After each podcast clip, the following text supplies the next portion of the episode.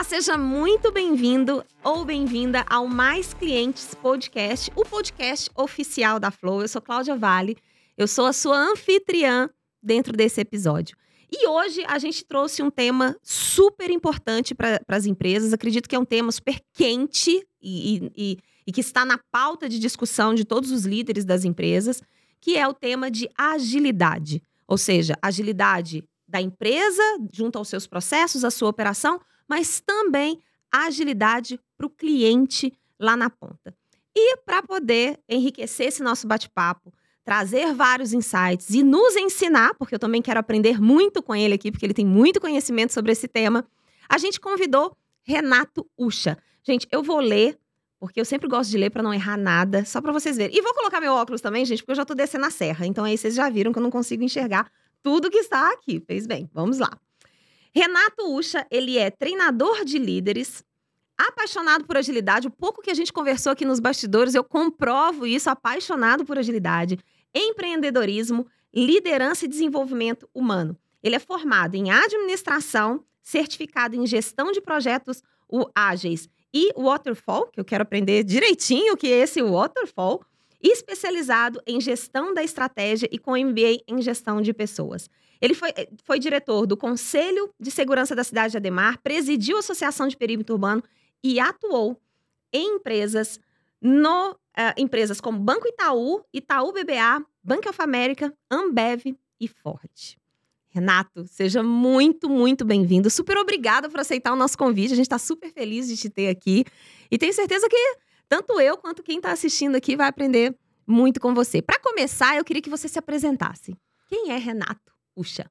Bom, primeiro, antes de mais nada, muito obrigado pelo convite. Espero que a gente possa ter trocas aqui maravilhosas, que, que eu possa aprender com você e que você também possa aprender comigo. Com e que certeza. esse público maravilhoso possa aprender ainda mais com as provocações que a gente vai trocar hoje aqui durante esse episódio.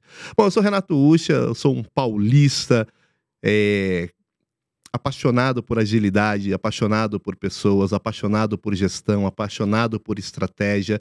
Eu comecei minha carreira, olha que interessante. Eu falei, cuidado que eu falo demais. E eu adoro, tá? Eu- Só quero deixar destacado aqui que eu adoro quando a gente convida é, pessoas profissionais aqui que adoram contar as coisas pra gente. E eu preciso contar um pouquinho da minha história lá atrás, porque eu eu comecei minha carreira muito cedo, eu comecei empreendendo. O sonho do meu pai é que eu estudasse, fizesse um- uma boa faculdade, entrasse, prestasse um concurso público e fosse trabalhar em empresas como o Banco do Brasil e Caixa Aham. Econômica Federal. Não fiz nada disso. Aos 17 anos eu tava lá, pai, quero montar uma empresa. Meu Deus. E ele maluco assim, não, não, não, tentando me demover essa essa história.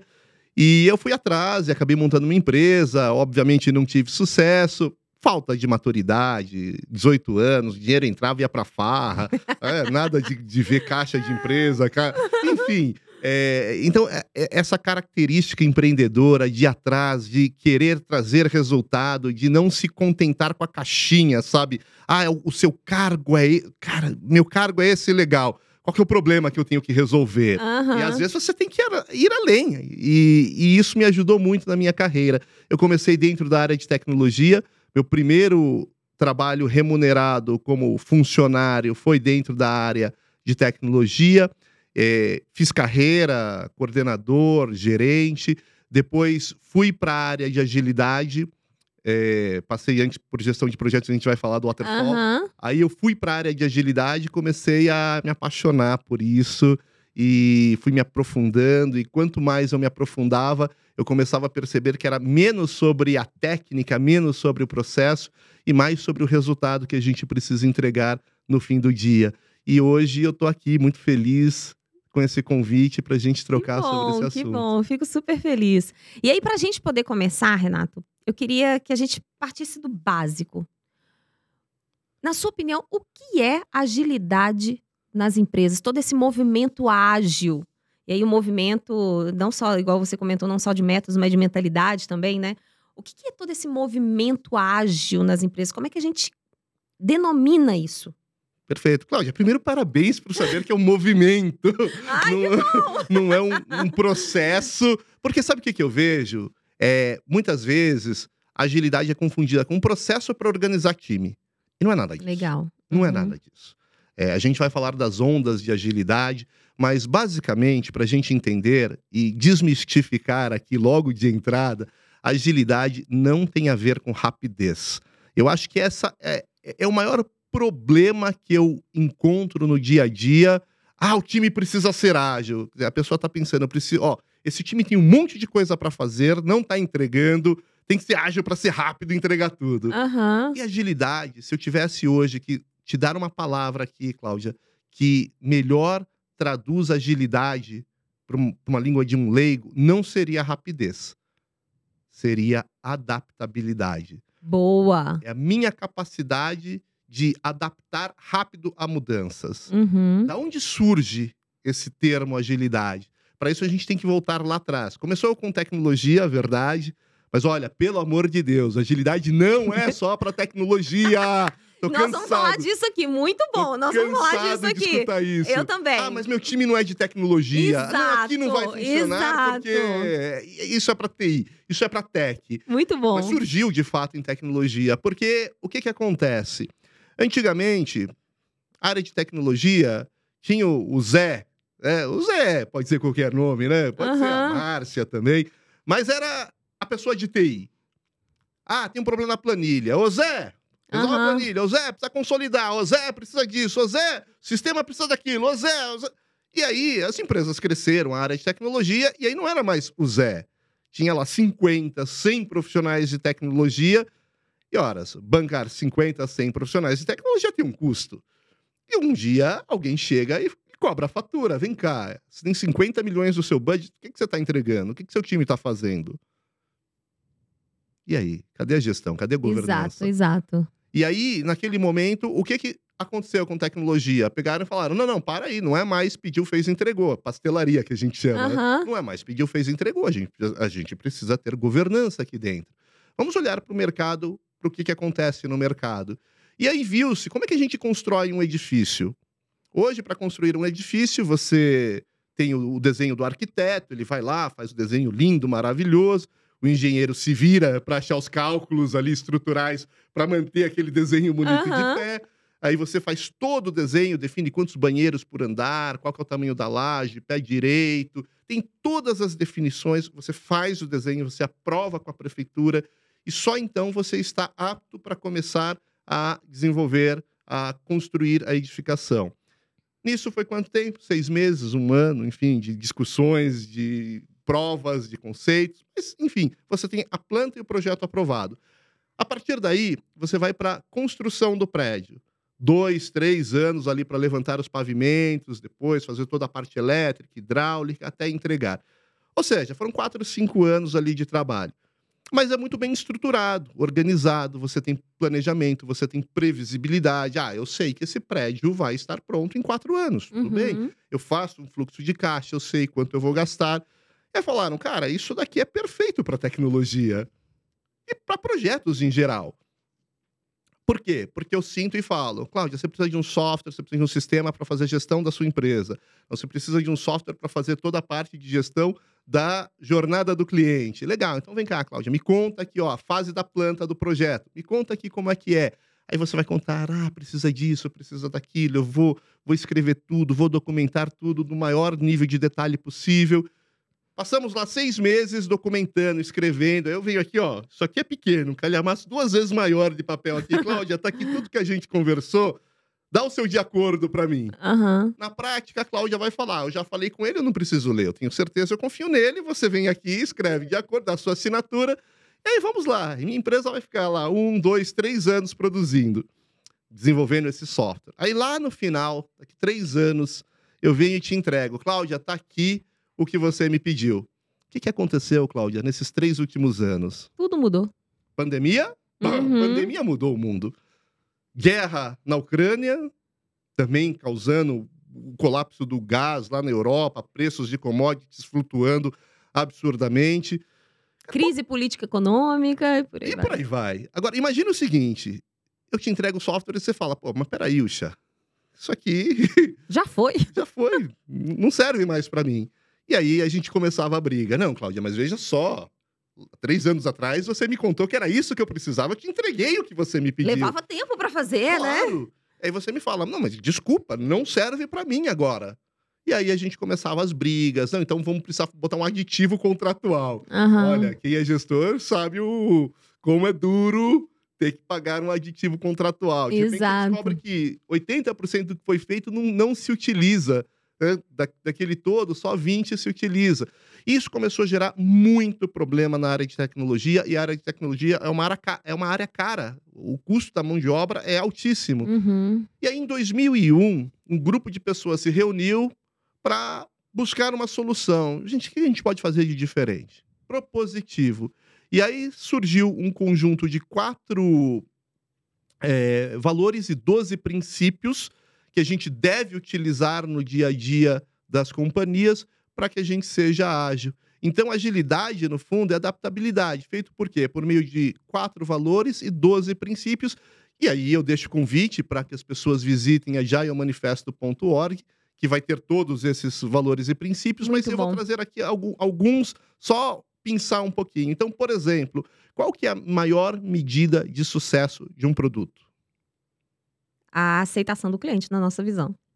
Exatamente, é o cliente. É, o cliente. E por que, que a gente fica falando que a medida é, sei lá, o... Uma performance dele, performance, ou usabilidade só. usabilidade. Ah, o anúncio, né? Fiz um anúncio, olha, patrocinei aqui no Instagram, bombou, tá bom, vendeu quanto? Exato. É, Ah, vendeu, o cliente está satisfeito?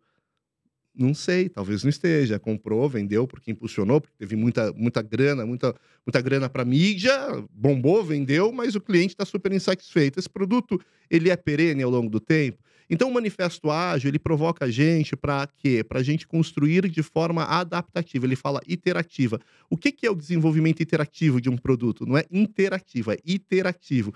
É aquele que você vai, volta, vai, volta, vai, volta, vai, volta. Você vai pilotando. Validando, vai validando Exatamente. pedaços de- dessa solução. Exatamente. Então, eu não vou te entregar o tudo de cara. Eu vou falar, Cláudia, vem cá, pra gente fazer essa jornada do cliente. Vamos pensar no, no próprio software mesmo da jornada do cliente ou no mesmo processo. Eu Aham. não preciso construir ele inteiro. Eu falo, Cláudia, vem cá. O que, que gera mais valor para o cliente? Por onde a gente começa? Vamos Uhum. falar só desse pedacinho? Vamos fazer um MVP? O que, que é o MVP? Tá em moda, né? O Tá. produto mínimo viável. É um produto que não entrega 100% do que você precisa, mas já vai entregar algum valor para você. Você já pode usar e falar, poxa, isso aqui tá indo para o caminho certo. Ou falar, oxa, você não entendeu nada. E aí, que bom, que bom que eu te entreguei só um pedacinho. Aham. Porque se eu tivesse feito tudo, olha o prejuízo que eu teria tido, que, que a gente ia disputar depois de quem foi a culpa. E não é sobre achar o culpado, é sobre solucionar problemas de clientes. Exato. Eu não sei se vocês estão percebendo, é, é, tem dois pontos que o Renato trouxe que são super importantes é, da gente entender quando a gente fala de agilidade, a gente fala do Agile Customer Journey, que é um, um dos temas que a gente vai trazer. A primeira coisa que ele trouxe pra gente, aí você me corrige, tá, Renato, se eu tive entendimento errado. A primeira coisa que ele trouxe pra gente é que a agilidade não é fazer rápido, é se a, a sua capacidade de se adaptar rapidamente. E aí, a gente precisa entender muito bem isso. Então, se eu tenho esse copo e hoje eu tiro esse copo daqui e coloco aqui, eu não posso entender que me tornar uma empresa ágil significa que eu vou tirar esse copo daqui e colocar aqui de uma maneira mais rápida. Até pode, mas não é a premissa. A premissa é: esse copo é o mais adequado? E a velocidade que a gente tem de falar assim, não, não é, e eu preciso mudar. Então, talvez o tirar ele daqui e colocar aqui nem vá ser mais o foco desse trabalho, porque não está adequado, principalmente para o cliente, para o que gera valor para o cliente. Então, esse é, é um primeiro ponto. É, é, tô correta no que eu falei? Aula magna. Ai, hoje que lindo! Adoro! Esse é o primeiro ponto. E o segundo ponto é: uma vez que a gente entenda que esse copo, simplesmente tirar esse copo daqui e colocar aqui, não é mais o suficiente que eu preciso me adaptar, eu não preciso correr para fazer essa adaptação toda de uma vez. Né? Fazer toda aquela transformação de uma vez. Que eu posso entender o nível de adaptação que eu vou fazer e identificando através do que gera mais valor ou que está. A gente também fala muito do que gera mais dor para o cliente hoje, né? Ou seja, se você resolve aquela dor, você está gerando mais valor. E você vai trabalhando pedacinho a pedacinho. É isso? Perfeito. Entregas contínuas, ou seja, eu vou entregando sempre, em curto espaço de tempo, ou seja, no máximo intervalo de um mês eu preciso entregar alguma coisa, Uhum. preferencialmente menos. Se eu puder entregar menos, melhor. É, Então, porque o Google trouxe, quando a gente fala do design sprint, ele fala em cinco dias, né? Porque aí você roda em ticozinho, ticozinho, ticozinho de nem coisa. assim. sempre e nem todos os. Ne- os casos meus permitem. clientes, então, a gente nem aconselha que faça em cinco dias. Porque depois eu vou conversar um pouco sobre, Mas, sobre esse assim, ponto. entrega continuada em curto espaço de tempo e com entrega de valor constante para o cliente. É isso. Mas eu tenho um desafio, então, pra te dizer. Então, vamos embora. em cima da, da, da- da- de realidades que a gente vê, a gente, a gente faz muito trabalho de mapeamento de jornada. E uma das preocupações que a gente tem, a primeira preocupação é, a gente precisa repensar uma jornada que o cliente vivencia, trazendo esse ponto que você falou, que gera mais valor para o cliente, que posiciona a empresa com a entrega de uma melhor experiência. Uma coisa é eu poder repensar isso tudo, trazendo uma consistência do que a gente chama de identidade de experiência. Para que eu não transforme esse trabalho de inovação, de adequação, numa colcha de retalhos. E aí, particularmente, o que eu tenho visto no mercado, em todo esse trabalho das squads com agilidade e tudo mais, é que justamente por a gente ver partes fragmentadas e as suas squads e cada uma das squads pensarem é, por si só naquele problema único que aquela squad tem, a gente, no final das contas, a gente, quando a gente vai pensar na inovação de uma jornada, e se eu vou tratar em pedaços, a gente constrói uma colcha de retalhos. Porque cada squad praticamente estava olhando para alguma direção. Então, o que, que a gente, geralmente, a gente aconselha? Que precisa ter um pensamento da identidade da experiência que a gente quer colocar naquela jornada de ponta a ponta, e ela pode ser uma jornada enorme, para depois. Aí você cascateia isso nas squads para elas terem um direcionamento. Olha que lindo que você está falando, Cláudia. Ai, obrigada. Eu, eu comecei falando aqui, pelo amor de Deus, ó, pelo amor de Deus, você que está escutando agora. Agilidade não é um processo do time. Tá? Não enxerga a agilidade como um processo que vai deixar o time mais rápido. E existem três ondas de agilidade. A primeira onda de agilidade foi isso, a agilidade do time. Então, você falou que ah, squad, não sei o que tal. E aí eu levo a agilidade para o time. O time é ágil. E aí eu caio no problema que você trouxe. Esse time é ágil, aquele time é ágil. Aquele time nem é ágil. Uhum. Aquele time nem é ágil. Então, eu tenho vários times independentes trabalhando, alguns ágeis, outros não ágeis. E aí, cadê a unicidade disso daqui? Como é que você cascateia? Cada time está tocando o Você seu. gera consistência de entrega para que o cliente perceba uma experiência única. Perfeito. E aí a gente vem para uma segunda onda de agilidade, quando a gente começa a escutar sobre o ágil escalado. O que, que é o ah, ágil eu nunca ouvi escalado? falar disso. O que, que é o ágil escalado? É entender que não é sobre a equipe ser ágil, é sobre as equipes serem ágeis e é sobre eu alinhar essas equipes em torno de programas, e aí depende da, da metodologia que você está usando. Uhum. Safe, o LES, o DER. Existem algumas metodologias que permitem que você escale a agilidade. Quando eu escalo a agilidade, eu tenho aqui. Imagina só, eu presto consultoria hoje para uma indústria automobilística que está construindo o futuro do veículo, o veículo elétrico. São mais de 5 mil pessoas distribuídas pelo mundo para construir esse veículo elétrico. Imagina se cada squad tocar do seu jeito. Pelo amor de Deus. Então, eu preciso alinhar isso num nível de programa, em cima do programa, no nível de portfólio. Uhum. E aí eu venho de cima para baixo. Olha, o portfólio é esse, esse é o programa que cuida da iluminação. Iluminação tem a lanterna, tem o sistema, tem os sensores, tem os atuadores. É, e aí eu vou distribuindo até chegar no time. E eu tenho aqui no meio uma camada que cuida da estratégia. Garante que todos estão alinhados. E não só Perfeito, alinhados maravilha. do ponto de vista da informação, como os riscos estão identificados e compartilhados, e as dependências entre os times estão mapeadas, e os times sabem quando eles serão acionados e quando eles terão que agir para não prejudicar o desempenho e andamento de outro time. Então a gente chega numa segunda onda que é o ágil escalado. E a gente já está na terceira onda da agilidade. É Qual quando a é? gente fala, não adianta tudo isso se lá em cima, no nível estratégico, eu não tiver agilidade. Caramba. Ó, nós vamos chegar nesse ponto estratégico. Segura. Porque eu acho que a gente tem que explorar muito isso e eu, eu tenho alguns pontos para trazer. Mas enquanto você estava falando dos dois primeiros níveis, e conectando com, com alguns pontos que você trouxe do manifesto,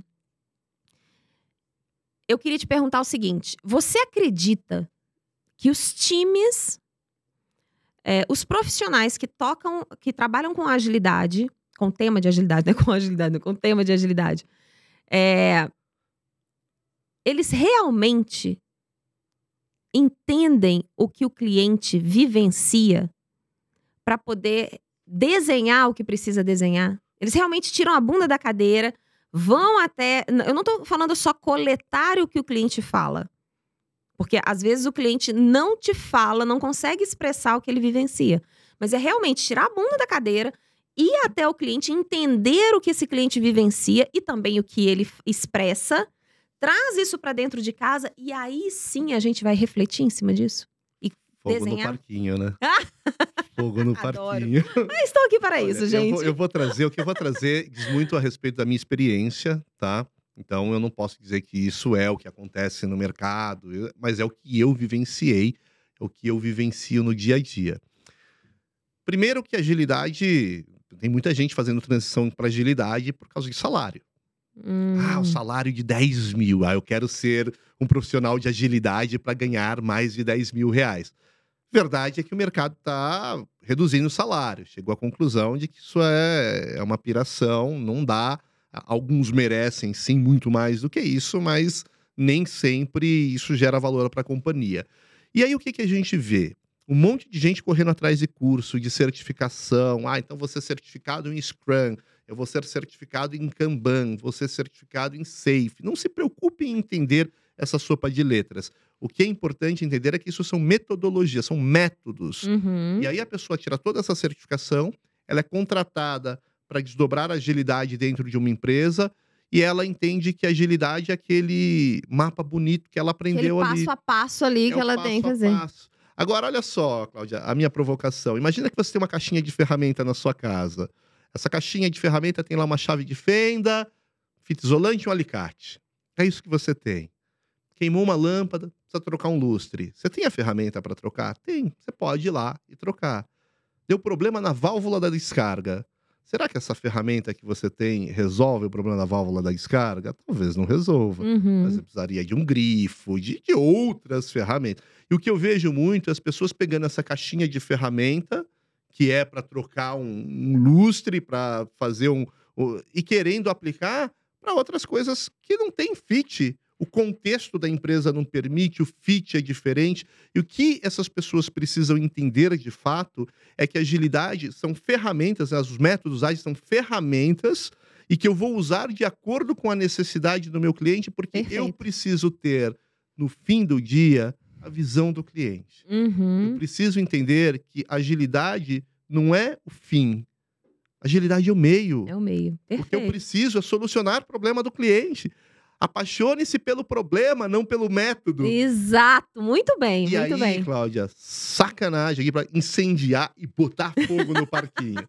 Você que é executivo, isso é pra você que é executivo. Muito bom. Transformação não pode ser é, com meta de fim de ano, sabe? Nós temos que implantar o SAFE até o fim do ano. Por que, que você precisa implantar até o fim do ano? Só por implantar e ganhar o bônus no final? Ah, implantei o SAFE. Aham. Aí você desdobrou processo. Processo às vezes torna mais burocrático o dia a dia de trabalho. Você chega no final e fala, ah, implantamos, mas não foi legal porque a produtividade caiu. Não é que a produtividade caiu. O teu foco não foi o cliente. O teu foco tem que ser o cliente. Perfeito. Ó, pergunta básica. Muita entrevista. Uma das coisas que, que eu ajudo pessoas é, é fazer um negócio chamado entrevista simulada. Eu sempre pergunto, vem cá, quais métricas... Eu sou um apaixonado por métrica. Aham. É, what gets measured gets done. Já Yes. dizia, né? O, Uhum. o- o que a gente mensura, a gente faz. Eu sempre pergunto, vem cá, quais são as métricas que você colocaria aqui para identificar se a gente está indo para o caminho certo? A pessoa começa a falar, ah, limitar o work in progress, o throughput. Cara, para mim, três grandes métricas que todo mundo precisa entender. Net revenue. Quanto que está sobrando de dinheiro líquido no fim do mês? Segunda métrica, volume. Qual que é o volume que eu estou vendendo do meu produto? Qual que é o volume Uhum. que eu estou vendendo do meu serviço? Ou qual que é o volume de operação que o meu app, hoje está tudo digital, né? Suporta.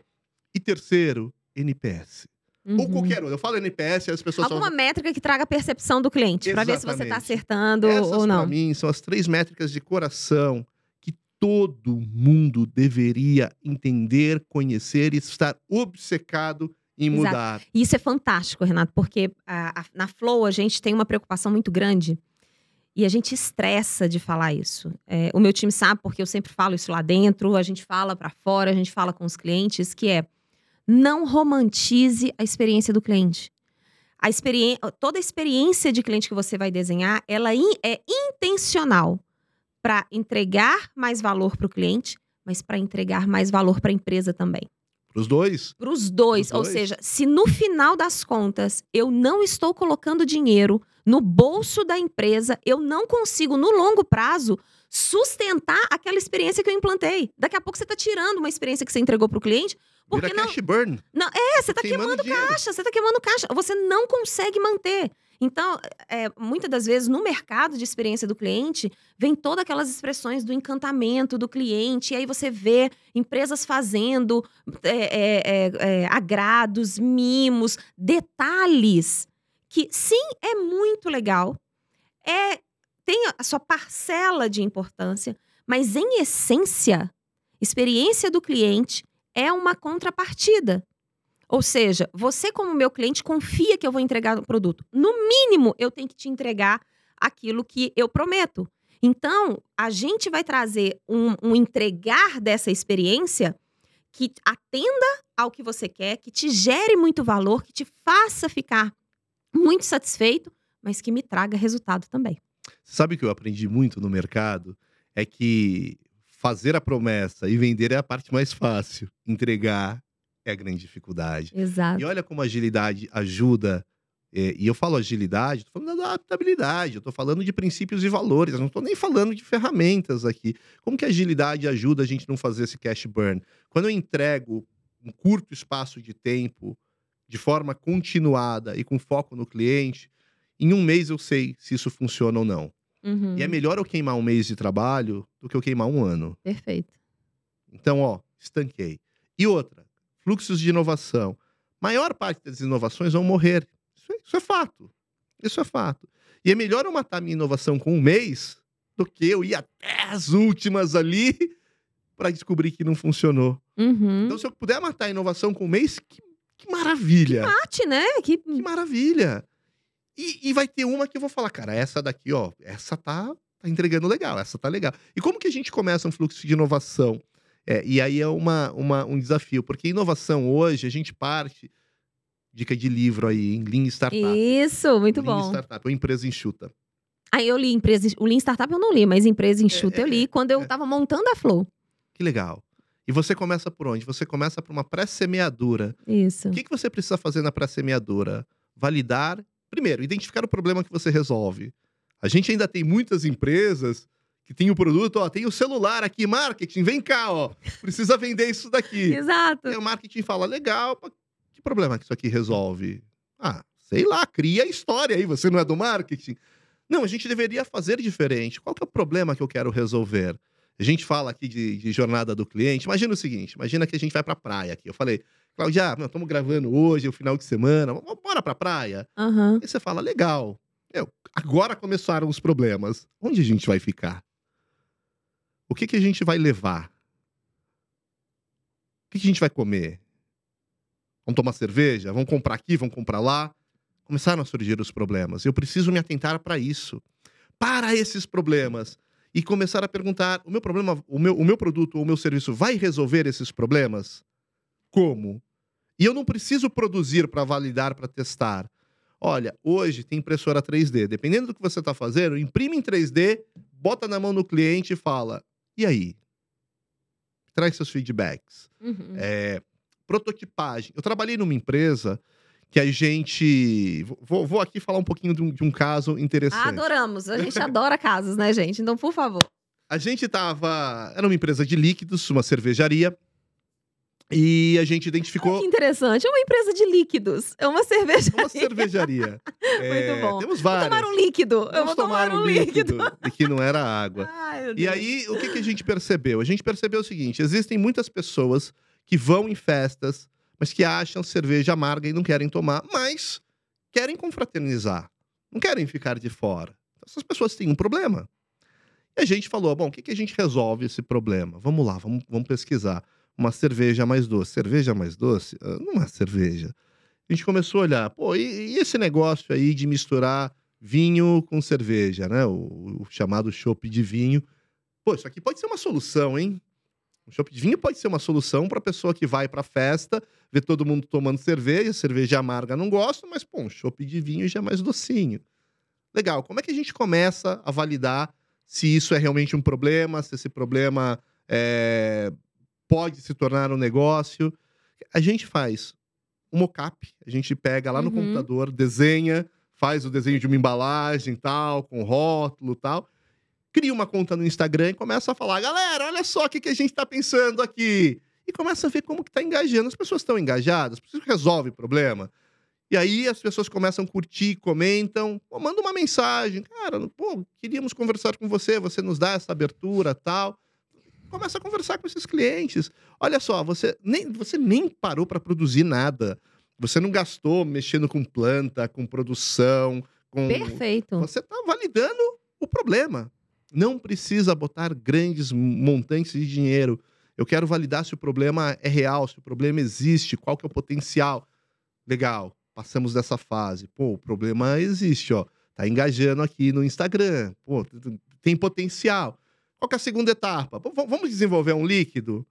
Óbvio, seguindo toda a legislação normativa, aí já é um pouquinho mais complicado, um pouquinho mais complexo, mas a gente não precisa estar com o líquido perfeito. E não é uma reunião de diretoria que vai tomar e vai falar, pô, isso aqui tá gostoso ou não. É, isso resolve. o pro- Pô, eu sou um apaixonado por cerveja. Quem gosta de IPA, então, tomar um chopp de vinho vai dizer, cara, isso é horrível. Exato. É, cadê o amargor? Aham. Mas eu não sou o público. Então, o que, que, que, que foi feito? A gente fez uma produção inicial, baixinha, pequena. A gente encheu uns barris de chopp. A gente levou para um evento para degustar. Então, olha, nesse evento, vem cá, toma aqui de graça. Só que, ó, e aí, gostou ou não gostou? Pega teu celular, ó, aponta para esse QR Code, preenche essa pesquisinha pra gente. Então a gente está numa segunda. A gente ainda não parou para produzir produção. É uma produção limitadíssima, sem grandes movimentos de, de planta, de fábrica, muito pequeno para validar o líquido. Putz, agora o líquido tá legal, tá? o pessoal tá falando bem. É, então, veja, é, a gente pode matar um projeto nessas etapas. Se lá no Instagram não tem desejabilidade, e nesse primeiro estágio né, da, da empresa enxuta, é desejabilidade que eu quero provar. Eu não tô nem provando viabilidade econômica Uhum. ou financeira do produto. Eu tô mostrando que existe desejabilidade. Existe um problema, a gente resolve esse problema. Existe espaço no mercado para isso, né? Nesse momento, eu estou testando a desejabilidade. Existe o problema e as pessoas estão dispostas é, e o meu produto resolve o problema. Quando você fala de espaço de mercado, acho que vem num ponto a seguir. Porque espaço de mercado pode existir. O problema é: é atrativo para minha empresa? Tem empresa que joga em espaços de 50 milhões de dólares para cima. Ou seja, eu posso até ter um público que deseja aquilo ali, Que tem o problema, que tem o problema, que o meu produto resolve esse problema resolve e ele deseja consumir. e ele deseja consumir. Só que, por outro lado, você traz a visão do negócio também. Perfeito. Ou seja, por mais que na visão é, que exista, do- pela visão do cliente, exista a oportunidade, talvez o tamanho dessa oportunidade não se encaixe numa perspectiva do negócio. Da expectativa da tudo companhia. bem, e tá Exatamente. tudo bem. Talvez para essa empresa que preze um nível de faturamento acima de tanto, não se encaixa. Mas futuramente uma outra empresa que também vai enxergar isso, aquele nível de faturamento da oportunidade que existe junto ao cliente, vai se encaixar. Perfeito. E você pode matar iniciativas não porque elas são ruins, mas porque ela não tem viabilidade econômica para a expectativa da companhia e dos executivos. Uhum. Tem empresa que o negócio de 50 milhões de dólares não me interessa. E olha que interessante, né? Todas as vezes que a gente vai trabalhar numa empresa com o tema de centralidade no cliente, é, é muito comum. Na verdade, isso sempre acontece. É, as pessoas passam a se apaixonar, porque é muito fácil você se apaixonar por, pelo tema de experiência do cliente, porque a gente vai fazer algo de melhor para o cliente. O cliente vai ficar mais satisfeito com aquilo ali, vai recomendar e tal. É, é apaixonante. Eu, eu, eu falo, né? Depois que o bichinho de experiência do cliente, centralidade do cliente pica um profissional, ele não se aceita de outra forma que não seja olhar pela perspectiva do cliente. Mas isso não quer dizer. Você trouxe um exemplo de um, do lançamento de um novo produto que vai envolver uma linha de produção. Só que a gente tem muita coisa pequena dentro da empresa que às vezes me dá a sensação de que os profissionais de CX, eles não captam essa mensagem que não é porque seria maravilhoso se 100% das coisas que uma empresa tem de ideia é, e que está validada pela, pelo, pelo cliente, a gente pudesse implantar. Esse é um mundo maravilhoso.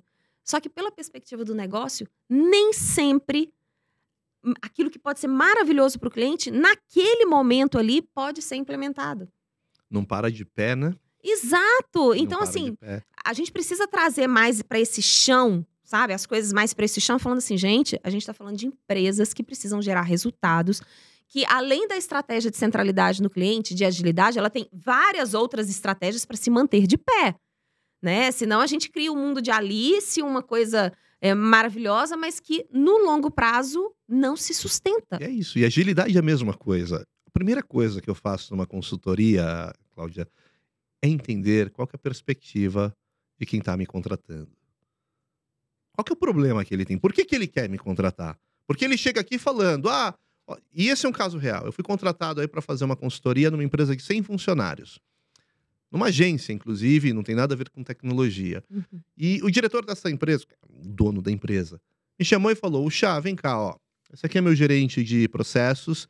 Ele tá desdobrando Scrum com os times, mas não, não, não tá rolando tal é, queria que você ajudasse ele com teu know-how para implantar o Scrum aqui dentro. Eu falei, legal, por que, que você quer isso?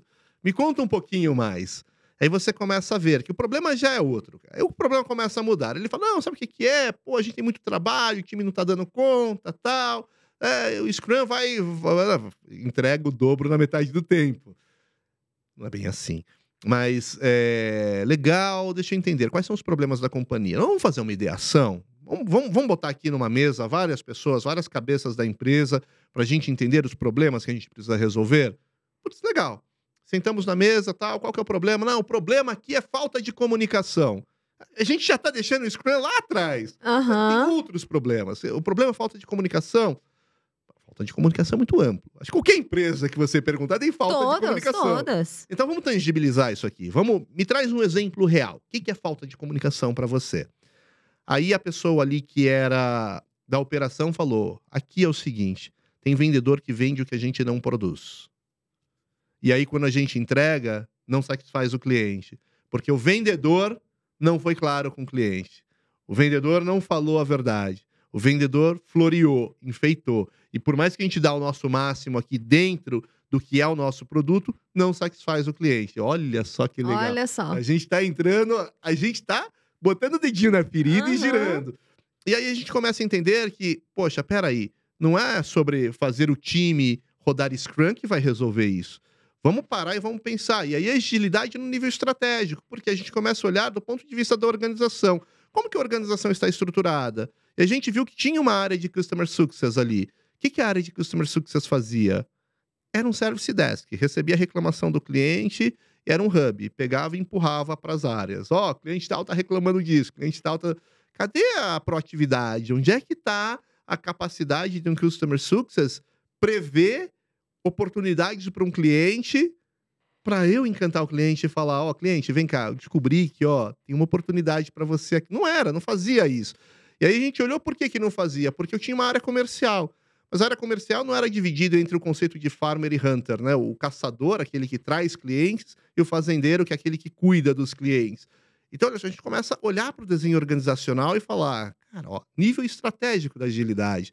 Eu preciso mexer no nível, no desenho organizacional primeiro. Uhum. A gente vai fazer Scrum com o time em algum momento, mas aqui, ó, a origem do problema não está no time, Tá no todo. No desenho mesmo. Tá no desenho. E a gente começou a mudar. Então, hoje a gente tem uma área comercial que tem lá o vendedor e tem o gerente de contas. Né? Você tem o hunter, que é o vendedor, você tem o gerente de contas, que é o farmer, é o fazendeiro. Embaixo dessa estrutura está plugado o Customer Success. O que, que o Customer Success faz? Ele está constantemente monitorando os clientes para quê? Para saber onde está a oportunidade, onde o cliente não está performando bem. Porque é melhor eu que te atendo virar para você e falar, Cláudia, ó, não está performando legal aqui, vamos, vamos pivotar, ó, agilidade, não vamos pivotar, vamos fazer, vamos se adaptar do que a Cláudia ser surpreendida por um outro, pelo meu concorrente, falando, Cláudia, você tá fazendo com Usha, meu? Olha isso aqui, deixa eu te mostrar os números do, do, do, do teu produto. Ó, você não tá você tá pagando quanto? Não, pelo mesmo preço, eu te perdi meu cliente. Exato. Então, Exato. olha só, a gente precisa entender que o que, que eu quero resolver com agilidade? É, e, e, é sempre um problema. Eu sempre preciso resolver o problema. E às vezes, você me perguntou dos profissionais de agilidade. Eu acho que muitos profissionais de agilidade ah, é contratado para fazer Scrum, eu vou fazer Scrum. Mas e aí, que problema você está resolvendo? Você está burocratizando. Aí, aí o time que já está ferrado de trabalho, você fala, galera, ó, reunião de planejamento, quatro horas aqui a cada duas semanas.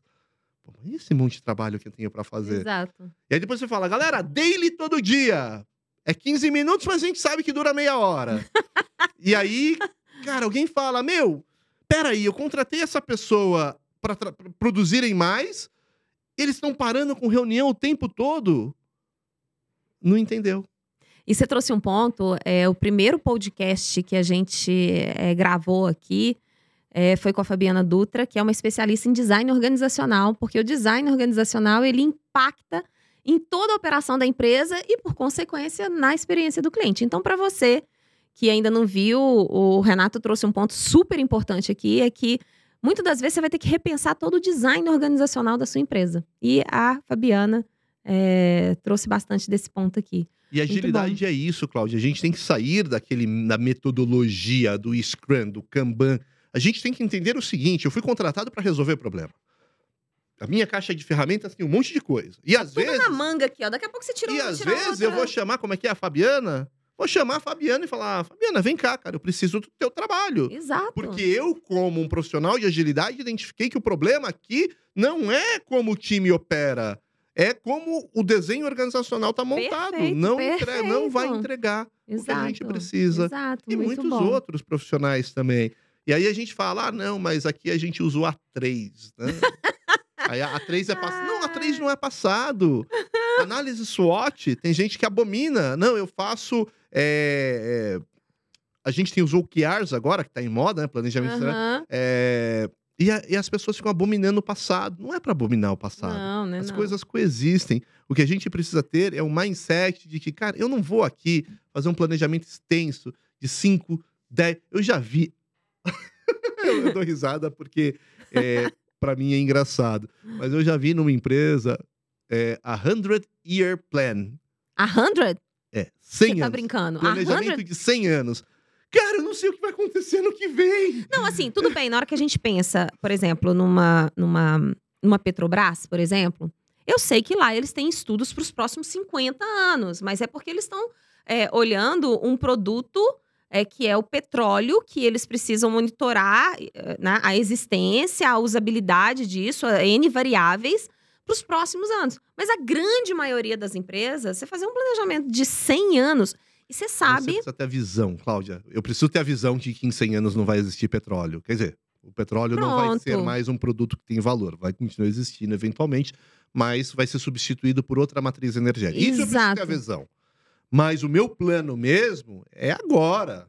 É para agora. é Exato, agora. exato. Que está alinhado, obviamente, com uma visão que eu tenho para o mercado de negócio. Mas então eu vou falando um pouco dessa desse plano para agora de mentalidade, eu só vou pedir, ô Rafa, vê um pouquinho de água aqui a mais, por favor. Eu vou aproveitar e Exato. refrescar aqui minha garganta. E aí eu queria trazer é, um ponto que talvez seja um pouco polêmico também, mas conectando que é aquilo que eu falei, segura que a gente vai falar um pouquinho mais disso. É, e você, nas suas últimas falas aqui, você sempre remeteu à parte da estratégia, a essa mentalidade aqui. E o que, que eu tenho visto? É, quando a gente fala de uma empresa que ela nasce é, ou com uma base, ou através de uma base tecnológica, ou ela nasce de uma através de algum trabalho que foi feito é, de ideação, de voltado para inovação, é muito natural que os líderes dessa empresa tenham essa mentalidade mais orientada a essa questão da adaptação, velocidade de adaptação e tudo mais. É, só que aí, quando a gente vai para algumas empresas que estão em mercados mais tradicionais, que são empresas mais tradicionais, já consolidadas no mercado, e que a gente não pode dizer que essa, essas empresas não vêm tendo sucesso porque elas estão onde elas estão, porque elas se adaptaram às histórias que elas vivenciaram, né? E talvez não, não funcione mais daqui para frente, mas enquanto elas existiram, a gente pode dizer que elas, elas se adaptaram, porque tem, são empresas que têm aí sucesso e tudo mais. E quando a gente vai para essas empresas, eu, eu sinto uma certa resistência dos líderes que já estão nesse negócio há bastante tempo. E, uma, e a causa dessa resistência nem é sempre a aversão a um novo tema, é desconhecimento também. Não é. Fogo no parquinho. Claro. Exatamente. Então, assim, eu vejo que é, o, o, o CEO da Cisco, ela, ele tem uma frase que é que eu gosto demais, porque traduz muita coisa. Ele fala que é, as empresas elas não estão concorrendo mais com outros concorrentes somente, mas sim com as transições de mercado. Então, se a gente tem uma empresa onde os seus líderes demoram a virar a chave e perceber essas transições de mercado para ter a agilidade de adaptação, eles podem matar um negócio que nos últimos anos gerou sucesso, gerou muito resultado, porque era adequado para aquela realidade, né? Então a gente tem que vencer uma, uma, um muro que de vez em quando existe na alta liderança da, das empresas de falar é agora e é já. A gente precisa porque ainda tem, não, é modinha, é isso. E aí eu costumo falar, eu já ouvi muito, né, que experiência do cliente CX é muito modinha. E aí eu criei uma frase, eu falei assim, ó, o problema da sua empresa achar que CX é modinha é... É que o concorrente pode não achar é, e eu falei, eu falei assim, ó, o problema não é vocês acharem só. Isso aí tá tudo bem, você pode achar o que você quiser. O problema é você achar que o seu concorrente também acha. É. Que é modinha. Você que lida muito com líderes, eu sei que você tem uma mentoria é, é, voltada e eu queria que você falasse isso, porque os líderes, tem muitos líderes que nos assistem, assistem aqui, eu acho que é uma baita de uma oportunidade de vivenciar uma mentoria é, com você. Mas o que, que você está enxergando quando a gente pensa na mentalidade dos líderes? Vamos lá, Cláudia, acho que tem um ponto polêmico. Não sei, ó, quem tá aí assistindo, a gente vai descobrir sua idade agora, hein? Você lembra da Kodak? Lembra da Kodak? Eu não, eu não, que empresa que é essa? Eu também não, mas eu, mas eu li, mas eu li, eu aprendi. Aqui, é, ó, agora, eu já me entreguei. Agora com o Wikipedia, agora com o Wikipedia, a gente descobre tudo. Ah, eu, Google, não, agora eu não lembro. Um chat GPT, então não precisa nem ah, pesquisar. Esse eu já sei, esse não eu já nem sei. pesquisar. Mas Kodak? Que? Não sei o que é Kodak, não. A Kodak, Cláudia, poucas pessoas sabem, mas a Kodak inventou a máquina digital. Foi a Kodak que inventou a máquina digital. Hoje a máquina digital também já morreu, né? Três, três câmeras aqui no celular. É, mas a Kodak inventou a máquina digital. E aí, imagina que você, Cláudia, e você, ó, você aí de casa também, ó, se coloca no lugar do CEO e executivo da Kodak. Você tem um mercado gigantesco. Era, se não me engano, 50 bilhões de dólares só na América com revelação. Caramba! Revelação. Óbvio, em valores atuais. É, 50 bilhões de dólares por ano com revelação mais a venda das câmeras. E aí você faz uma máquina digital. E aí, Cláudia, você ia pro mercado? Você ia falar, gente, vamos disruptar tudo? Gente, mas é, a inteligência artificial tá fazendo isso com várias empresas. Perfeito, Cláudia. Se eles lançarem, eles matam.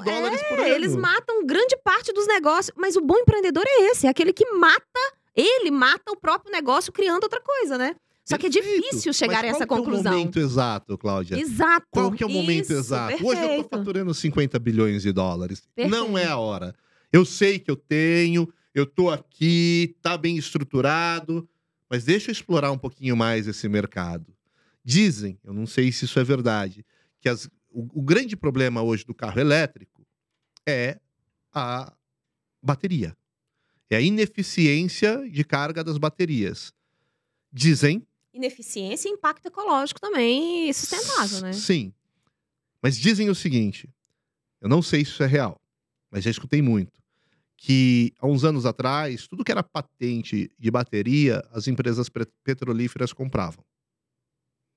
É um interesse de mercado. É. uhum. Assim como Ford, isso é fato, ele comprou ferrovia para desativar para as pessoas andarem, comprarem carros e, e andarem de carros. Então, assim, quando você está no mercado, quando você é o executivo, quando você é um CEO, você tem um olhar muito de negócio. O teu olhar é financeiro. Eu preciso fazer com que isso gere lucratividade, óbvio, endereçando problemas das pessoas. Mas o ponto é, qual que é o momento certo? Em que momento a Kodak deveria falar, legal, agora vai começar a flipar e eu preciso botar a câmera digital. Ela perdeu esse time. Isso a gente sabe.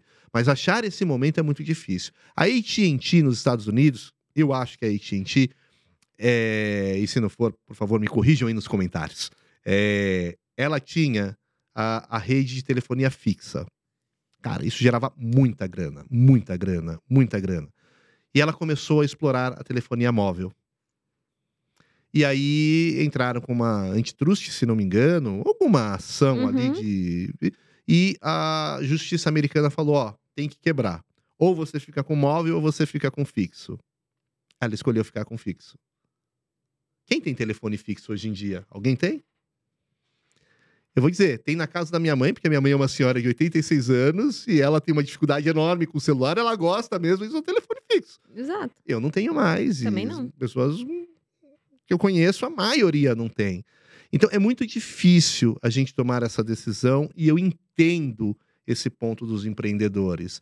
E, e essa é uma angústia, uma agonia. Qual que é o momento certo? Mas você acha que eles têm a informação e escolhem não tomar a decisão? Eu não, Não, acho. es- não, não, escolhem não optar por essa nova possibilidade?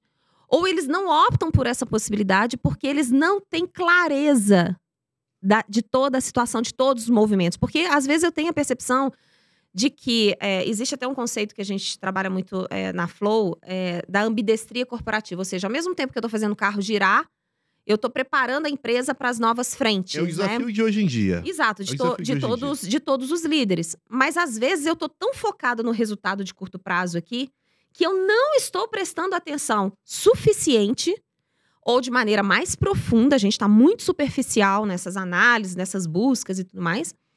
Que aí surge isso Tem os dois casos. e eu não, não olho. Tem os dois casos. Tem o caso que eu sou tão grande que eu acho que eu domino o mercado e o meu poder de influência no mercado, de barganha. Pô, empresa grande eu posso virar pro. ah, Aconteceu, se não me engano, com a Ben Jelly e com uma outra, a Häagen-Dazs nos Estados Unidos, que uma virou pro fornecedor e falou: você não vai fornecer mais pro meu concorrente. E aí, o que, que eu faço com isso? Você fornecer pro meu concorrente, eu não compro mais de você. E aí você vai ver o teu faturamento minguar e vai ser um problema para você. O que, que você faz? Então, tem muitas empresas que acreditam no poder que ela tem de consolidação de mercado, poder financeiro e tudo mais. Esse caso da Ben Jelly não deu muito certo. É, tem um documentário fantástico, quem, quem quiser pesquise, que mostra essa história de como que a Ben Jelly lidou com essa situação e contornou. Tem empresas que acreditam nisso e elas, é, pela sua estrutura, pela, tua, pela força delas, elas acreditam que vão segurar essa, esse, esse, esse desafio do mercado. Uhum. Tem empresas que entendem que, cara, realmente está acontecendo, mas eu tenho uma máquina de vendas muito forte, não é momento de eu flipar ainda. Eu vou trabalhar, eu tenho grana, ó. Cláudia, toma aqui o dinheiro, vai fazendo aí. Mas, ó, quietinho aqui dentro. Deixa eu ainda explorar, porque meu mercado tá grande. E tem empresas que já entenderam que, cara, se eu não me disruptar, outro vai fazer. Exato, exato. Mas que vai fazer, vai, não Vai. tem como. Assim, o ponto é, em quanto tempo? Em quanto tempo? Eu acho que, aí minha opinião, quem é mais perene nessa história, quando a gente olha para o longo prazo, é quem está buscando se disruptar hoje. Se alguém tiver que me disruptar, que seja eu. Eu não quero que o meu concorrente faça primeiro. Claro, esse é o bom empreendedor, o bom empresário, aquele que mata o seu próprio negócio com uma Perfeito. nova solução. Isso aí é fantástico. Perfeito. Mas fantástico. é inegável que hoje quem tem o domínio do mercado consegue, por eh, negociações e barganhas, segurar muito eh, startups, iniciativas. Agora, é óbvio, chegou uma startup com a grana que o Uber tem, cadê os taxistas? sofreram, estão Uhum. sofrendo. Exato. Então, uma hora não vai dar para segurar. Então, por isso que eu acredito na perenidade com esse líder que está doido para disruptar o negócio dele. Você me perguntou de liderança, pode falar. Eu acho que você respirou para falar. Não, eu queria cortei. te pedir para falar um pouco da, da sua mentoria, do, do trabalho que você faz com, com os líderes, como é que você ajuda esses líderes a enxergar, a fazer essa transição, a ter a coragem para uma tomada de Eu decisão acho que como você, essa. você tocou no ponto principal, coragem. E coragem, Cláudia, tem muito a ver com o passado desse líder, com tudo que ele viveu no passado, as porradas que ele tomou, desde os apelidos de escola. Porque você olha para o diretor da empresa, para o presidente, você pensa, nossa, que cara forte, né? Mas lá na escola ele era o. Mas na escola ele tinha o apelido que ele odiava. É. Então, é, mui- e muitas vezes essa essa vivência do passado se manifesta nas decisões que ele toma no presente. E eu trabalho muito essa questão do líder enquanto pessoa, a entender o seu passado e entender o que está bloqueando ele de fazer o que ele precisa fazer. E muitas vezes ele sabe que precisa. Ele sabe que precisa, mas ele tem um medo, um receio, é, medo de falhar, medo de dar errado. Você não acha que isso tem muito da visto. cultura da empresa, não? Tem a ver Que com não a é uma cultura e de- que não é só da empresa. Eu acho que é com uma cultura como um todo. Hum, A gente ainda vive numa cultura onde, bom, ninguém quer aprender com fracassado. Ninguém quer aprender com fracassado. Pra eu ter coragem de dizer que aos 18 anos eu montei uma empresa e fali, pô, É, mas um ex-fracassado é uma das melhores pessoas para você aprender. mas o você que fracassou e depois se reergueu de mas novo. você precisa aceitar que você fracassou. Porque Exato. a primeira coisa, não, o problema foi o mercado, o problema, o fui eu. Fe- Fui eu que não tinha certíssimo. maturidade, eu era moleque. Cara, eu pegava o Certíssimo. dinheiro e, cara, ia curtir. Pô, vou reinvestir na empresa, tá entrando aqui. Você tem, ah, eu- não, vai sobrar, vai dar, e não sei o quê. E de repente perdi várias oportunidades de mercado. Mas para você reconhecer isso, você Perfeito. precisa estar numa maturidade muito grande. E eu trabalho muito esses pontos junto às lideranças para que elas sejam a melhor versão delas hoje. Muito bom. Não muito bom. precisa vir e mentir pro seu funcionário, fingir que você é o super poderoso, ficar. Olha, é, numa das mentorias, é, eu estava conversando, eu sempre faço uma conversa inicial, cortesia, aliás, ó, líder aí, quer bater um, um papo, uns 30 minutinhos, uma hora, a gente vai bater um papo. Não, e a gente vai conhecer? deixar na descrição do, do podcast, em todas as plataformas que a gente vai disponibilizar, todos os contatos, seus contatos, é, Renato, o link da mentoria, é, tudo, tudo que você. Os livros que você quiser indicar, você passa pra gente, que, Que a gente ótimo. bota lá. Super agradeço. E fica o convite, bata esse papo aqui sem custo. Se gostar, se achar que vale a pena, aí a gente conversa. Mas olha, conversando num desses papos iniciais, é um, um cara que é um gestor de uma rede de varejo. Ele começou a falar: Não, porque eu sou resiliente, eu não sei. Eu falei: Meu, você tá mentindo. Não, eu sou, eu sou. Pra você ter uma ideia, meu pai morreu, no dia seguinte eu tava trabalhando e não sei o que tal. Eu falei: Cara, para e pensa. Você não tá sendo real. Automático demais, né? Você não me convence com essa história. Você pode ter ido trabalhar no dia seguinte. Você tava. A não ser que você odiava seu pai. Exato. Porque, pô, não dá pra eu ir trabalhar no dia seguinte normal e fingir que não aconteceu nada. Perdi meu pai, cara. Então, Você tá com um problema. Se pra você isso é normal, você tem um problema. E ele talvez cobrasse isso do próprio, do próprio time. Não, e a gente vai conversando, vai conversando, num determinado momento, ele vira pra mim e fala: Não, mas você sabe por que, que eu tô querendo trocar de empresa? Ele começa a falar que é por causa disso. Tá vendo?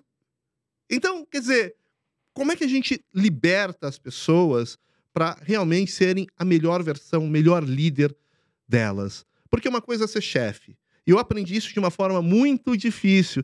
A a primeira vez que eu assumi um cargo de gestão, eu não assumi um cargo de gestão porque, nossa, eu era o gestor, porque eu tinha liderança, porque eu influenciava as pessoas. Cara, eu assumi um cargo de gestão, e difícil reconhecer isso, tá, Cláudia? Porque pelas contribuições individuais que eu tinha feito para a Mas empresa. eu também. Eu, eu, o meu primeiro foi com 21 anos, eu assumi toda uma área de importação e exportação da empresa que eu trabalhava, onde pessoas que estavam, lideravam aquela área lá eram pessoas de anos de mercado, então ela foi, a pessoa foi demitida e tal. E eu assumi porque eu tinha um operacional muito bem. Não é porque. E eu conhecia muito e fazia muito e participava e dava pitaco e eu era muito aquilo ali. Mas não é porque eu era líder. E Eu eu não sabia. Cláudia, E eu fui liderar gente que podia ser meu pai. Eu tinha idade pra ser meu pai. E você vê, sem maturidade, imagina o que você pode ter criado de Pelo problemas. amor de Deus. E eu achava que eu era- Desculpa pra todo mundo que era meu. Não, eu Não vou achava que eu era um líder muito bom, Claudio. O pior é isso. O pior é isso. O problema é você achar que Ah, você eu ainda- não. Eu nos bastidores eu É. sofria, tá? Eu falava, caramba, que tipo de líder que eu Eu, sou. eu chamava o pessoal, não, toda sexta-feira happy hour e tal. Aí, pô, até um dia eu chamei o pessoal para um churrasco lá em casa. Eu adoro fazer churrasco. Aham. É um passatempo, é um lazer pra mim acender aquela brasa, pôr aquela carne ali, ficar girando. Tal. Gosto da carne hum, ao ponto menos, né? O pessoal olha, "Ah, é sangue! Eu É, também, também. E, e com todo Agora que eu como pra carne quem de não novo, né? gosta, pra quem é vegano, nada contra. Não, eu, era, eu fui vegetariana há oito anos, mas agora eu, eu voltei a comer. eu, eu chamei o pessoal para um churrasco lá em casa e, meu, vi o time inteiro. E eu me achando. Cara, tá vendo? O time engajado pra caramba. e tinha um colega meu que já era mais. tinha mais vivência nessa parte de gestão. Ele virou pra mim: Chá, vem cá. Você acha que esse seu time tá tudo aqui porque eles são engajados de verdade? Ou eles estão aqui porque você é Pela o chefe deles? Não, porque você é o chefe deles. Eles entenderam isso como uma ordem. Hum. Na hora, ó, não caiu a ficha. Hoje eu tenho certeza que tava todo o time lá porque eu era o chefe. Eu não era um líder, eu era o chefe. O chefe da ordem. Exato, exato. E para você que tá numa posição de liderança, entender quando as pessoas te respeitam porque você tem as melhores ideias, porque você realmente é sensacional, e quando elas estão te respeitando meramente porque você é um chefe, elas estão falando, meu, olha a bobagem Que essa pessoa tá trazendo. ela tá me obrigando a fazer. E imagina disso, conectando com, com o tema da- da- das squads, imagina você liderar várias squads é, com, com o impacto transformacional que pode ter numa empresa e não se preocupar com esse lado da. Primeiro, da sua mentalidade ser um pouco mais aberta e abraçar o novo, se adequar e tal. E segundo, com esse olhar para esses times, né? Difícil, Cláudia, porque é o seguinte, é, e aí você vai para os perfis. Qual é a grande reclamação que os líderes me, me trazem hoje? É o seguinte, cara, meu, meu time não tá produtivo. Eu preciso melhorar para o meu time fazer mais. Às vezes eu não tenho visibilidade do que tá acontecendo porque cara, a gente se compromete, se compromete e nunca entrega. E já estão reclamando de mim, porque eu sou muito duro. E hoje tem isso, se você endurece um pouquinho, a pessoa chora. Exato, exato. Como é que eu lido com tudo isso? Como é Uhum. que eu, como é que eu resolvo esses problemas? Às vezes o líder vira aquele líder que abraça todo mundo. E aí ele fala, cara, eu sou pouco Aí, estratégico. aí sou o resultado operacional." cai. Porque ele virou um operacional. É. Ele deixou a estratégia de lado. E ele deveria estar se preocupando com a estratégia. Perfeito. O time deveria estar cuidando do dia a dia. Ele, obviamente, aí tem os comportamentos, comportamento diretivo, comportamento de apoio, entender que o liderado ele tem estágios diferentes. E isso tudo você trabalha nessa A mentoria. trabalha. Obviamente que a Fantástico. mentoria tem a individual, que a gente vai trabalhar os pontos que o líder traz, e aí a gente vai, vai fazer um trabalho específico. E eu tenho um programa chamado CPR, que é um programa que desenvolve confiança, produtividade e respeito pra evolução de que carreira. para evolução de carreira. Então, Fantástico. hoje eu sou, hoje eu sou um chefe, mas não sou um líder. Hoje eu sinto que eu sou um chefe, mas eu não sinto que eu sou um líder. Esse programa ajuda. E ajuda também quem quer ser líder antes de se tornar chefe. Que fantástico. Porque Isso é fantástico até, líder. até pro, pros RHs contratarem para as transições de carreira que existem dentro da empresa. Perfeito. Não Fica só para eu, como profissional, contratar. Fica aí a dica. Fica aqui, ó. Renato, infelizmente a gente tá chegando no Mas final. já, mas já, mas tá já. vendo? Já tem alguém de pé ali, ó, falando assim, Cláudia, batendo. Ou eu que odeio, gente. Se vocês soubessem o tamanho do cronômetro que tem aqui na minha frente. Eu odeio cronômetros. Todo mundo que, que, que lida comigo sabe, eu odeio cronômetro. Falou que tem cronômetro, não quero nem olhar. Mas aí a pessoa levanta e fica aqui, ó. Tá? A gente tem que. Ai, que pena. Mas a gente, para poder fechar nosso podcast, nosso podcast chama Mais Clientes. Então a gente sempre pede pro convidado para dizer assim: olha, no tema que você trouxe, o que, que é o mais? Né? Ou seja, no tema de agilidade, o que, que é o mais, assim, que hoje está brilhando, que é mais, que vai fazer com que as empresas tenham mais clientes satisfeitos, mais clientes que recomendam, mais clientes recebendo valor, mais clientes é, renovando, não fazendo churn. É, o que, que é o mais hoje dentro de agilidade para você? Eu acho que a gente falou aqui o tempo inteiro, Cláudia. Para mim, o mais é você ser apaixonado pelo problema. Muito bom. Apaixone-se pelo problema. Qual que é o problema que você quer resolver? Eu, eu falo com um gestor, teve um, um líder que nesse bate-papo, eu virei para ele e perguntei: qual que é o sonho que você tem para o teu time? Ah, que as pessoas sejam felizes. Tá bom, Bem, né? legal, discursinho bonito, mas vamos tangibilizar. Romântico. O que, que são pessoas felizes? Ah, ele começou daquela samba, sambadinha ali e tal, tal. Não, vamos, vamos- vamos melhorar isso? Hã? Que problema que você resolve? Qual é o problema que o teu time resolve? E se você é líder hoje, ó, que problema que o teu time resolve? E se você é um liderado, que problema que você resolve? Qual que é o teu papel dentro do teu time? Qual que é o papel do teu time diante da organização? Começa a se perguntar, começa a se provocar, porque eu tenho certeza que você Perfeito. vai entregar melhor. E é Perfeito. muito menos sobre o processo, Cláudia. Eu poderia vir aqui falar do Kanban, olha só. que Isso, bonito, Scrum, né? XP. Scrum, XP, Safe. Exato. Mas no fim do dia, as pessoas precisam resolver problemas. E se eu não sei que problema eu resolvo, eu garanto para você, o teu trabalho está sendo desperdiçado. Muito e sabe bom. o que, que acontece quando você desperdiça teu trabalho? Hum, Quando você faz as coisas por obrigação? Quando você não vê valor e não vê importância naquilo que você está fazendo? Sua energia, ó. exatamente. E quando a sua energia chega lá no mínimo, você entra em burnout. Perfeito. Olha, sentiram toda a energia? que bate-papo energizante, assim, né? Cláudia, quero Eu- mais, mas já, mas já. Sim. Poxa, todo convidado que vem aqui, eu falo, gente, mas não dá pra ser só um, não dá pra, sabe? É muito, uma hora, uma hora e pouquinho é muito pouco pra gente poder falar de tudo. Renato, Mas- super obrigada. Eu, eu fiquei muito feliz, muito, muito satisfeita. Você tava falando, eu tô assim, meu Deus, tem, sabe, vai borbulhando de coisa. Tenho certeza que todo mundo que tá assistindo aqui a- aconteceu a mesma coisa. E eu queria te pedir pra deixar é, seus contatos, a forma mais fácil de te achar, de ter acesso à sua mentoria. Conta aí pra gente. A gente vai deixar tudo que ele vai falar aqui, gente, tá na descrição do podcast. Legal, podem me achar no LinkedIn, Renato Ucha, U-C-H-A. Vocês podem me encontrar no Instagram, arroba Ucha Renato. Não me pergunta por que tá invertido o meu nome, porque nem eu sei. É, Faz parte. É, Vocês podem me encontrar pelo site www.renatoucha.com.br ou então pedir para entrar em contato aí com, com o WhatsApp aí da minha parceira que faz minha produção aí, que me ajuda aí no- nas palestras, nos eventos, que é 11 DDD de São Paulo, 966398784. 966398784, 11 DDD São Paulo. Podem falar, querem palestras aí nas organizações também, de agilidade, de liderança. Estou super aberto. Muito bom. Fica a dica, viu, gente? Porque essa energia aqui de, de passar todo esse conhecimento e de provocar para reflexão, tá? Você tem uma característica, Renato, que é, é, uma, é uma provocação para que a gente reflita que vem com muita energia. Não tem como a gente sair de um bate-papo desse e, com certeza, de uma palestra que você faz, de uma mentoria que você faz, sem, sim, se, no mínimo, sair incomodado e falar, putz, preciso refletir mais sobre isso. Você sabe que eu fui contratado. Ah, o tempo. né? Só, prometo que é a última, prometo que é a última. Eu fui contratado para fazer uma palestra numa empresa sobre agilidade. Falar por 30 minutos e 30 minutos de perguntas.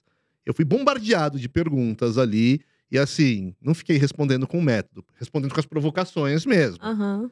Terminada a palestra, a diretora virou para mim: Você me explicou em 30 minutos que eu não aprendi em 5 anos. Poxa, isso aí, putz, isso aí já valeu.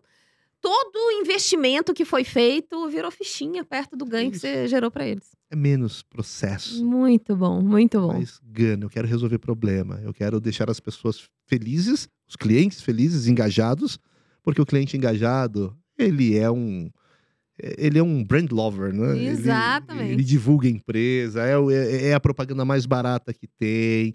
É quando alguém fala, ó, a Cláudia manda bem pra caramba, vai lá na Flow, que ela Uhum. vai te ajudar, que ela vai te atender. Vale muito mais do que impulsionar Instagram, Google Ads. Ah, Isso, exatamente. Cláudia, muito obrigado. bom. Fica quieto aqui, senão. Ai, que isso. O produtor lá tá, já tá me olhando feio lá. Renato, muita, mais uma vez, super obrigada. Obrigada a todo mundo que tá assistindo. É, se quiser deixar nos comentários perguntas aqui pro, pro Renato, tenho certeza que ele vai entrar e, e vai, vai ajudar, vai responder. E até o nosso próximo episódio. Tchau, pra, aqui, cá, pra gente. cá, pra qual? Pra qual que é? Pra Pra- aquela? Pode falar pras três. Tchau, gente. Valeu, até mais. pessoal. Obrigado.